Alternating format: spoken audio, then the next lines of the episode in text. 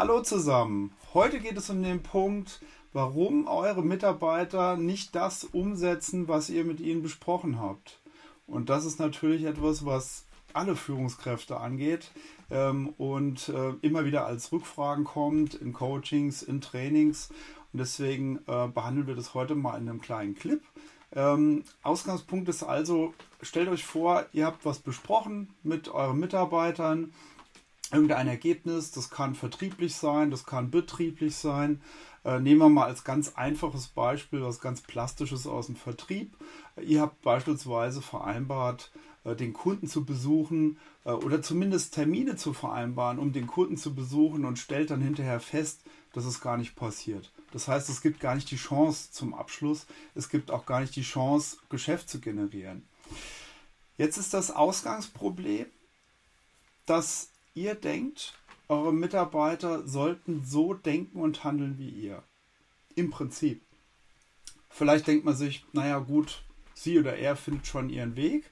Aber letzten Endes, wenn man dann feststellt, die Ergebnisse sind nicht erreicht worden, also in unserem Beispiel, äh, die Vertriebsergebnisse sind nicht erreicht worden, dann denkt man sich oft sowas wie, ja, man muss doch einfach nur das und das machen. Also ich müsste jetzt zum Beispiel einfach nur zum Hörer greifen, jeden Tag 30 Firmen anrufen und dann feststellen, gut, äh, diesen jeden Termin habe ich gekriegt, vielleicht fünf oder so und dann vielleicht von den zwei besuchen und dann war es das, dann kriegt man schon einen Abschluss.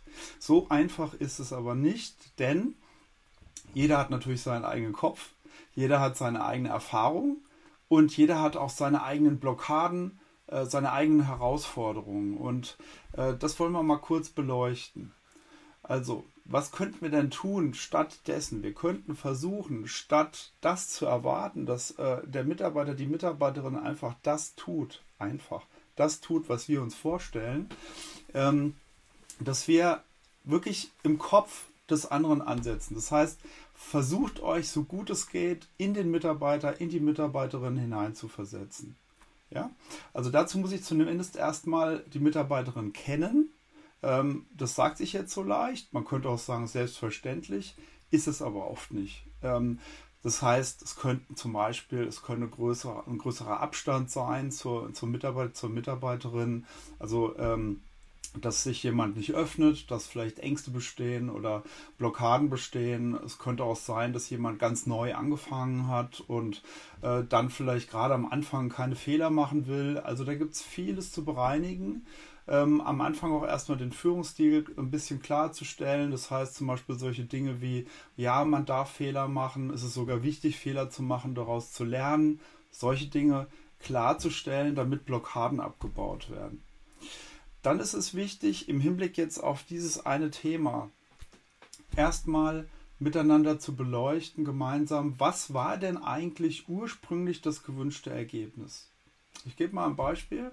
Wenn ich jetzt sage, in dieser Situation, das gewünschte Ergebnis war, sagen wir mal, eine Umsatzsteigerung von 10%, dann ist das sehr abstrakt. Es ist zwar greifbar in der Zahl, aber in Bezug auf die einzelnen Besuchstermine, die ich vereinbaren soll als Mitarbeiterin, als Mitarbeiter, das ist erstmal nur eine Dachzahl.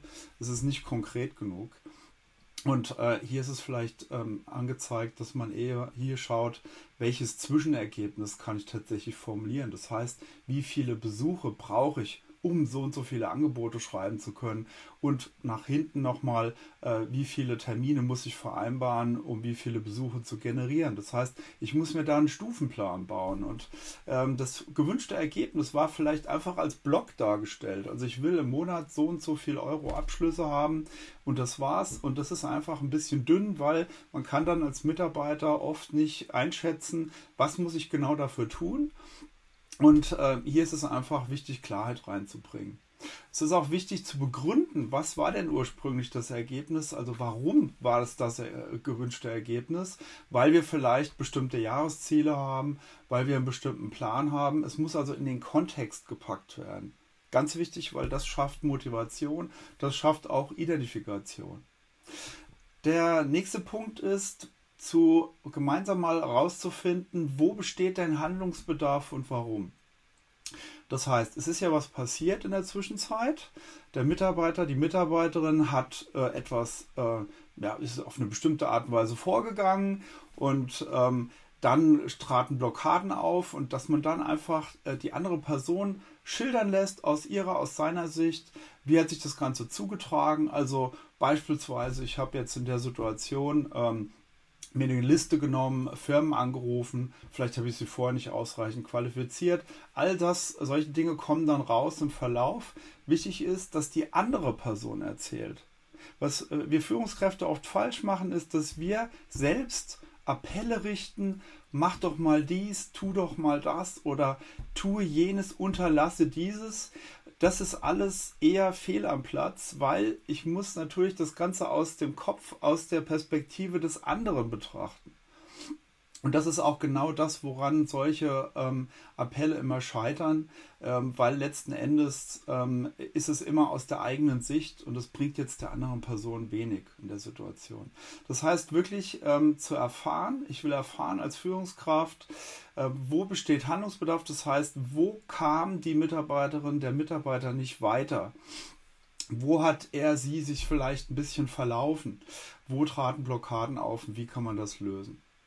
So, und äh, dann kommen wir zum nächsten Punkt. Was wollen wir eigentlich stattdessen erreichen? Also, das heißt, ähm, auch die, äh, gerne natürlich äh, den Mitarbeiter, die Mitarbeiterin selbst schildern lassen, was sie oder er glaubt, jetzt das Ziel ist. Das heißt, was wollen wir erreichen? Wollen wir fünf Besuche im Monat erreichen? Einfach mit irgendwelchen Kunden oder möglichen Kunden?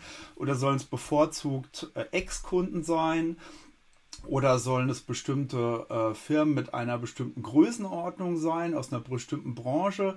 Ähm, also all das ist wichtig aus der anderen Perspektive, von der anderen Person zu beleuchten.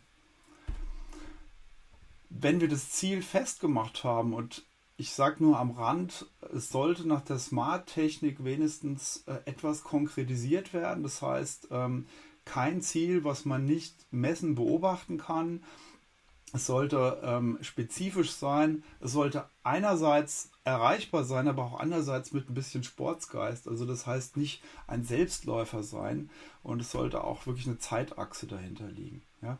Wenn das alles gemacht ist, dann kann man zu dem Punkt übergehen, was ist jetzt zu tun, um ge zum gewünschten Ergebnis zu kommen. Welche Alternativen sehen wir? Und auch da würde ich wirklich den Ball bei der anderen Person lassen. Also jetzt nicht in äh, die Falle reinlaufen, dass man selbst sagt, jetzt mach doch mal dies oder tu doch mal jenes, sondern dass man wirklich fragt mit offenen Fragen, was würdest du jetzt aus oder was möchtest du jetzt tun, um zu diesem besprochenen Ergebnis zu kommen? Wenn der, wenn der Mitarbeiter, die Mitarbeiterin das schildert, vielleicht auch mal zwischenfragen, ähm, Gibt es vielleicht noch eine andere Möglichkeit? Siehst du noch eine Alternative? Es ist oft wichtig, auch den Blick ein bisschen zu weiten. Ja, also das heißt jetzt nicht nur zu sehen, okay, ich bin im Tunnel, ich mache genau das, sondern vielleicht mit den richtigen Fragen im Hintergrund, also eben von uns als Führungskraft, ist dann auch der Blick ein bisschen weiter und man sagt sich, gut, ähm, es gibt vielleicht noch eine andere Möglichkeit, eine andere Alternative und dass man eben mögliche Optionen hat, die man ausprobiert. Jeder muss seinen Weg zum Ziel finden und nicht jeder geht nach dem gleichen Ziel vor, nach der gleichen Vorgehensweise, hat die gleiche Vorgehensweise. Wer macht was bis wann, womit wäre der nächste Schritt? Ähm, hier gilt es halt rauszufinden, zum einen, was ist jetzt genau einzusetzen hier. Das heißt, einmal, wer macht was. Das heißt, gibt es äh, andere Personen, die unterstützen können Beispielsweise bei der Qualifizierung von Kunden, da könnte eben die Marketingabteilung einiges beitragen. Ähm, vielleicht äh, gibt es auch Leitlinien, welche Kunden angesprochen werden sollten, mit welchen ähm, ja, Kriterien, welcher Größe, welcher Branche. Ähm, da kommt man ein bisschen was aus der Strategie ziehen. Also hier gibt es einiges zu definieren und jetzt muss man gucken, ähm, bis wann soll das Ganze erledigt sein und äh, bis wann eine Terminleiste äh, dahinter zu setzen, ist immer hilfreich, weil man will das Ganze ja auch dann wieder rückbeleuchten und letzten Endes dann auch womit. Womit? Ressourcen, ja, ähm, nicht nur Zeit, sondern es geht halt oft auch um Tools. Ähm, es geht darum, äh, was man eben genau einsetzen kann, um eben äh, zum Ziel zu kommen. Dann natürlich einen Termin vereinbaren, wann sprechen wir wieder dazu. Und nach dem Gespräch, ganz wichtig, oder am Ende des Gesprächs zu fragen, wie geht es dir jetzt? weil der Ausgangspunkt ist ja oft der, dass auch die Mitarbeiterin und der Mitarbeiter höchstwahrscheinlich sehr gut weiß, dass eben ein Ziel verfehlt wurde, dass die Ergebnisse nicht so stimmen, dass die nicht so sind, wie man sich es vorgestellt hat. Damit einhergeht vielleicht auch eine gewisse Befangenheit, ähm, eine gewisse Blockade, ähm, negative Emotionen, Stress, Frust und so weiter. Und es ist wichtig, jetzt nochmal äh, die, die Schleife eben zu, zu ziehen, hier die äh, nochmal den Kreis zu schließen und äh, zu schauen, ob sich die Situation aus der Sicht der anderen Person verbessert hat. Wenn wir jetzt zusammenfassen, ist das Entscheidende, sich in den Kopf der anderen Person reinzuversetzen. Also fassen wir zusammen, wir müssen am Anfang erfahren, wie es der anderen Person geht und wir müssen die Blockaden erfahren. Wir müssen aus der Sicht des anderen erfahren, wie war die Situation, was wollte ich erreichen, wie bin ich vorgegangen und was ist dabei rausgekommen. Und Appelle reichen gar nicht, im Gegenteil, sie können auch viel kaputt machen. Es ist einfach wichtig, im Denken des anderen den Prozess nachzuvollziehen und auch der Person Hilfestellung zu geben, wie sie eben alternativ, wie sie ja, so vorgehen kann, dass das Ziel erreicht werden kann. Da bin ich mal gespannt, was an Feedback kommt. Ich wünsche euch viel Erfolg dabei und wir werden sicherlich noch eine Reihe weiterer Aspekte beleuchten, die hier auch in den Zusammenhang eine Rolle spielen. Für jetzt erstmal viel Erfolg. Ciao.